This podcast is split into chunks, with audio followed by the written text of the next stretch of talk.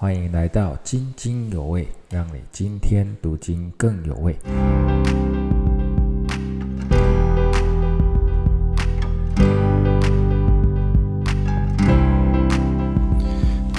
各位弟兄姐妹平安。我们今天灵修的进度是以赛亚书一章十八到三十一节。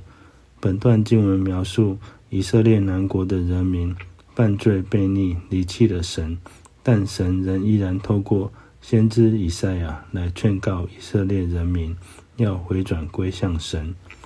在经文中提到：“你们的罪虽像朱红，必变成雪白；虽红如丹颜，必白如羊毛。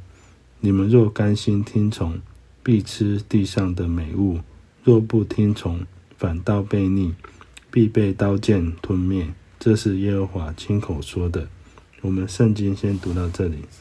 神赐给我们一个自由意志，让我们能够做任何自己想做的事。所以我觉得甘心听从，真的好像有点困难。虽然圣经上说甘心听从必吃地上的美物，若不听从反倒被逆的话，就会被刀剑吞灭。但我们还是常常会做一些。神不喜悦的事，感谢神。